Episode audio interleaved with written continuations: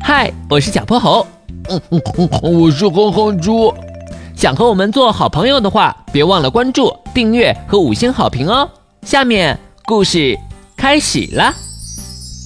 小泼猴妙趣百科电台，挑食的兔子先生。哼猪，快点儿，我们要迟到了。今天是小泼猴和哼哼猪约好一起去兔子先生家做客的日子，可哼哼猪似乎还被封印在自己的被窝里，不肯起床。来了来了，小泼猴又等了好一会儿，哼哼猪才急匆匆地跑出家门。今天的他似乎格外帅气，穿着一身笔挺的小西装，三七分的头发被梳得整整齐齐。仔细闻闻，身上似乎还喷上了香水。我们走吧，兔子先生要等着急了。小泼猴却没工夫管这些，拉起哼哼猪的手就往兔子先生家走去。是小泼猴和哼哼猪吗？稍等一下，我马上就来。不一会儿，穿着围裙的兔子先生打开了门，他的手上还沾着些面粉。你们先喝点水，我正在做青草蛋糕，香香甜甜的，可好吃了。青草蛋糕。想到这儿，哼哼猪不由得馋了。糟了，我忘记采青草了。兔子先生忽然叫了一声，小泼猴、哼哼猪，你们先在屋子里等我一下，我去远处把青草摘回来，就给你们做蛋糕吃。嗯，椅子上的两个人乖巧的点了点头。兔子先生已经出去了好一会儿了。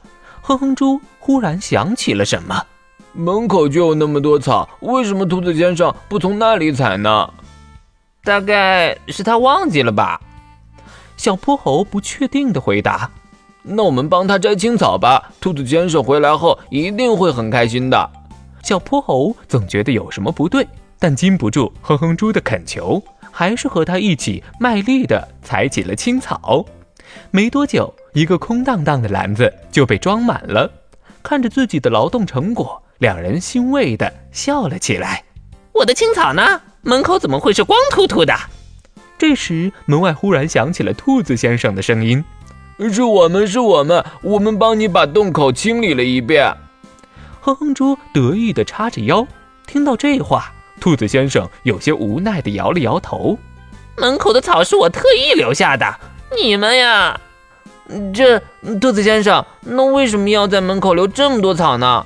为了躲避坏人啊。这些草可以帮我把洞口掩盖住，让它不容易被坏人发现。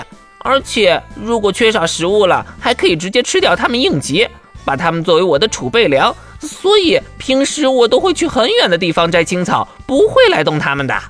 原来是这样，兔子先生，对不起，我们不应该这样做。